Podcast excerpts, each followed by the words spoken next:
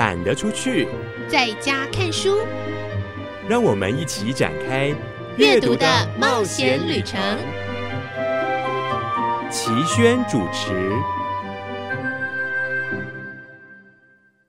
各位亲爱的朋友，我是齐轩。很快的来到四月的最后一个礼拜天，非常开心。这个月有五个礼拜天，所以我们可以多介绍一点书，多介绍美好的活动给您。大家都很喜欢故事，今天就为您准备了很多用故事。来说道理的书，因为说道理，大家都会觉得头好痛哦，是不是？所以我们今天准备了很多说故事的书，这些故事有些会让我们醒思，有些会让我们难过，有些会让我们愤怒，有些会让我们觉得非常非常的轻松。所以，就让我们来踏上故事的旅程吧。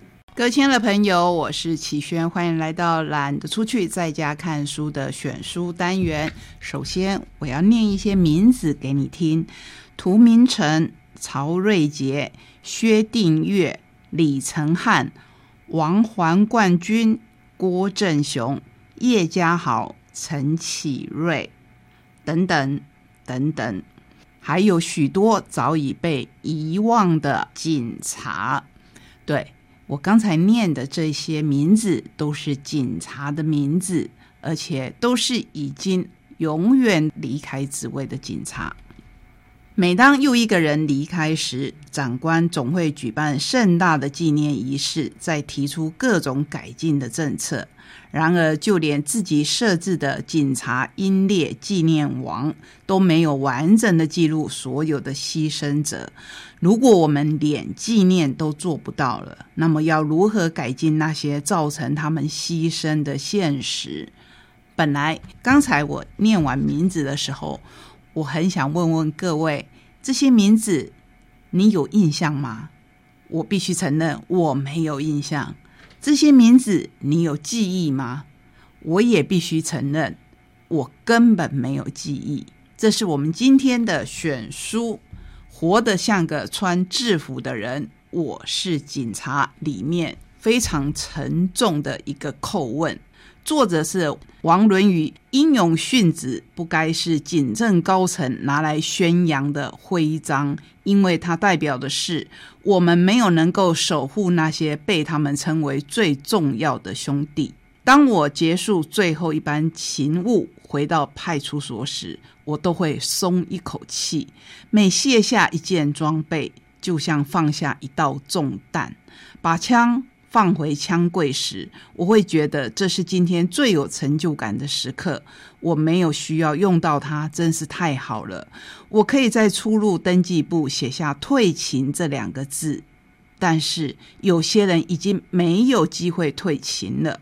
我们再来念一次刚才这些名字：涂明成、曹杰瑞、薛定月、李承翰、王环冠军、郭正雄、叶家豪、陈启瑞，还有许多早已被遗忘的警察，他们仍然继续在勤务的岗位上。派出所的枪柜无法上锁，柜门关不紧。三十人共用六件防弹衣，训练与实物无法衔接。再庞大的情绪困扰与心理创伤，远警自己要消化。关老师形同虚设，关老师应该就是警察内部的心理师。警察的业务包山包海，一一零仿若台湾民众的许愿机。绩效追求掐紧远景的咽喉，远景游走在法律的边缘。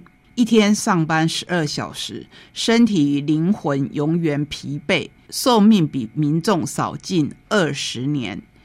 远景惩处机无标准，修路话语是常态。远景走上绝路是个人的问题，与体制无关。荒腔走板。盘根错节、层层叠叠的层阿，是基层远景王伦宇每天面临的日常。但他内心最被撞击与撕扯的是，在这些层阿下，那些被抛弃与牺牲的远景同事。他背负着他们，记忆着他们，也写下他们。他告诉自己不能遗忘，因为那是他们所唯一留下来的。权威封闭的警察教育养成，加上强调服从的职场文化，豢养起体制这一只庞然巨兽。他期待从警政高层、基层员警与一般民众三方面唤起更多人的醒觉。每个当警察的人都曾经有过憧憬。王伦宇想以每一个台湾的警察一起找回那一份憧憬。由宝平文化出版的这一本书，其实放在我这边已经有一段时间。我一直想要好好的介绍给大家。每次我读里面的故事的时候，常常忍不住哽咽。可是我在想，我们民众平常对警察的印象到底是什么？我们对他们的期待是什么？我们对他们的厌恶又是从哪里来的？这一本书。我真的很强力的推荐给各位。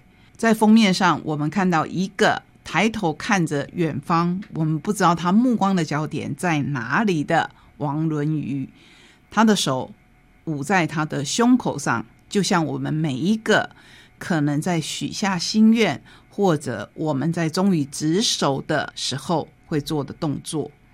他说：“我对抗的从来不是警察。”而是逼人为恶的体制巨兽，想唤醒的是警政高层、基层员警以及一般民众。我们都是一般民众之一。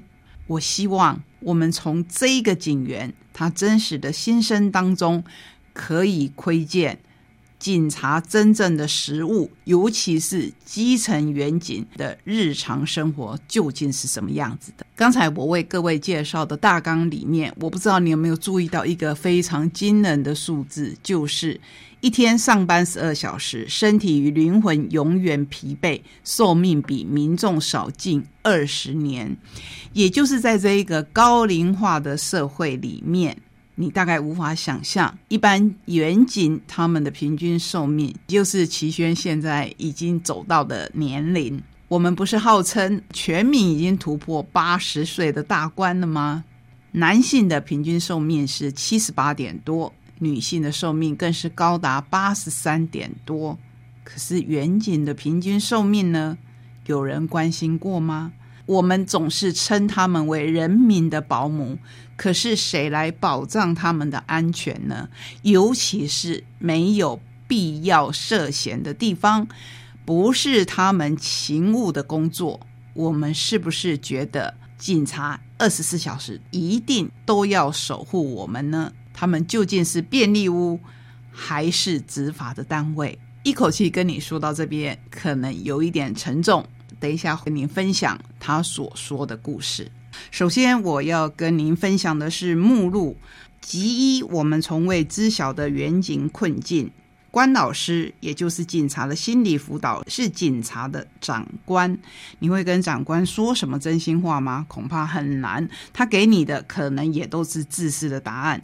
言论不自由，警察没有说话的权利。交通纲没有意义的勤务。惩处警察最怕的是警察，仅以食为罪。为什么以食为罪？这个食就是吃饭，因为他们几乎没有办法好好的吃饭，冷暖不知。说的是制服。三岁的小朋友都知道，有一种能叫做阿妈或是妈妈觉得您冷，所以他们会争取。我就是不觉得冷啊，我为什么要穿长袖？可是你知道吗？警察是没有这样的自由的，而且他们还要常常受到很多很多的限制，无法上锁，更关不上的枪柜，还有真正的敌人体制。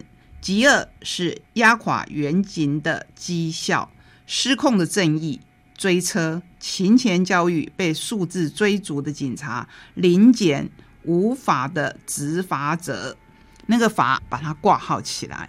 没有绩效就不准休假。吉三说的是远景业务超乎想象的包山包海，这边包括你还要处理醉了的人，一一零就是他刚才说的，好像变成大家的许愿的地方。轮班有批警察好便宜，说的尤其是选举期间的加班，因为他们必须保护每一个出来参选的人，包括要去家里。或竞选总部去巡逻，集市，也就是我这一次集中要介绍的那些逝去的远景，他们依然在这里。死了一个警察之后，遗残历史的残渣，深渊之中等待，并且怀抱绝望，不是怀抱希望，而是怀抱绝望。特别推荐各位看看他的后记。他的后记写的是致未来的你，也就是他希望对警察这个工作仍然有憧憬的人，当然还是欢迎您的加入，成为正义的化身，成为人民的保姆。可是他也必须说实话。还有附录长长的表列，列的都是王伦宇这一位基层的远景这些年来投稿各个媒体的文章。也就是因为如此，你一定可以猜得到，他是别想升官的。不管他的学历有多高，他进入警界十年后仍然是一线三。未来的十年后呢，他可能还是一线三，因为他这么勇敢的出了书。我觉得我们每一个人至少可以去了解基层远景的心声。来看看里面一篇，他写到令我非常吃惊的记录：二零一一年的挪威发生了他们自二战以后最严重的攻击事件。一名极端主义者安德斯·贝林·布雷维克在工党青年团办的夏令营持枪射杀，连同他在奥斯陆政府办公大楼放置的炸弹，总共造成七十七人死亡的惨剧。但事发后，挪威人并没有要求要将布雷维克处以极刑，也没有指责彼此。他们虽然在案发后发起大规模的游行，但仅仅是将花洒在道路上，哀悼那些无辜的牺牲者。让我们像过去一样关心彼此吧。面对布雷维克的仇恨言论与暴行，挪威人不散布仇恨以制造对立，而是以正常生活和团结作为报复。无论是皇室与官员、媒体与人民，他们自己也发现挪威出现问题了。但比起如何处理那个疯子，他们更在乎彼此，并且关心我们的社会怎么会发生这一件事。美国导演麦克摩尔曾经拍过一部纪录片，访问儿子遭杀害的父亲，不断的追问他是否想要对布雷维克报复。最终，那一位父亲打断了他。这位父亲是这么说的：“我不想堕落到跟他一样，自以为有权利杀人。挪威人不会为了一个极端分子改变自己的信念。那么，台湾呢？我们是否也能在事件发生以后关心我们的台湾怎么了？”我更想要关心我的同事们是否都能平安的下班，我们的警政系统是否能给远警更好的劳动环境，我们的救护系统是否能够负荷现有的紧急需求，我们的卫生系统是否能让这些人获得最好的照顾，我们的社福系统是否能够支撑这些家庭不至于崩溃。我们的司法系统是否能够公正审判与顾及被害人的权益？我们的教育系统是否能够传播良知与公民素养？我们的台湾社会是不是能够一起团结度过难关？因为在挪威这件事情当中，你有没有注意到我刚才跟您分享的？曾经提到他是在参加工党的青年夏令营当中持枪扫射，可是其他的党派。有没有指责工党举办的这个活动，并没有，而是想要更团结，一起来面对这个问题。好，我们就来举一个例子，也就是我们刚才一开始就跟您讲的名字当中的一个李成汉。这个名字，我想你跟我一样，要不是读了这一本书，你早已忘记这一位远景他做了什么事情而导致被杀。他其实只是去处理一个补票的纠纷。我们想想看，为什么补票的纠纷会落在远景的身上？补票，你会说这不是列车长的事情吗？是啊，这不是铁路局的事情吗？为什么会落在远景的身上呢？为什么他会站在那个位置？最重要的是，为什么只有他一个人去？为什么后续没有资源？为什么？为什么？二零一八年，日本东海道的新干线发生一起无差别的持刀杀人事件。事件发生以后，所有的日本铁路公司不但增加保全配置，并且规划保全一同乘车借护。他们还训练员工防身术，进行对抗歹徒的状况演练。司机与乘务员身上都配备强力手电筒与辣椒喷雾，车厢内也新增防护盾、刺叉与急救用品，让员工都熟悉装备的使用。而后，日本政府更进一步的修改铁道运输规程，禁止乘客携带未包裹的刀刃物品。但台湾的铁路公司与警政署做了什么？事件过了一年，我们还看到列车长未配备防身喷雾的新闻。死了一个警察之后，我们并没有更进步。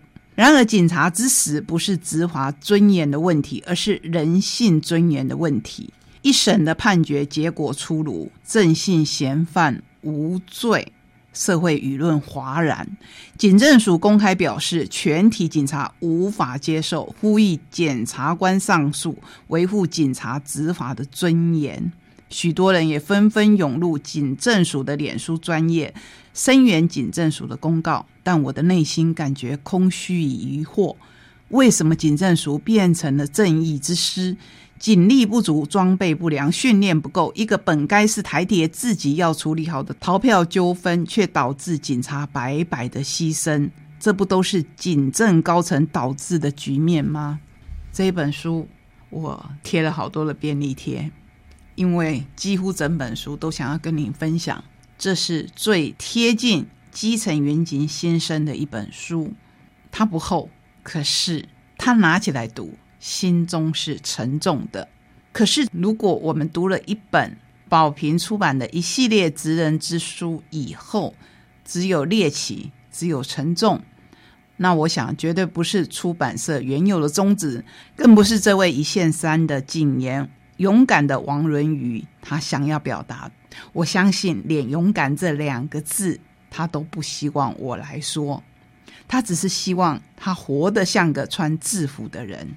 因为我是警察，今天我以这本书跟所有我过去了解或不了解，无论是不是像王伦宇这样的基层警员，不论是哪一种远警，哪一种高层，在此我自己都要先跟他们致敬，然后要更深入的了解他们，唯有理解彼此，才能够让我们的社会更团结。这是今天介绍给您的选书，我非常的喜欢，希望您也去找来看一看。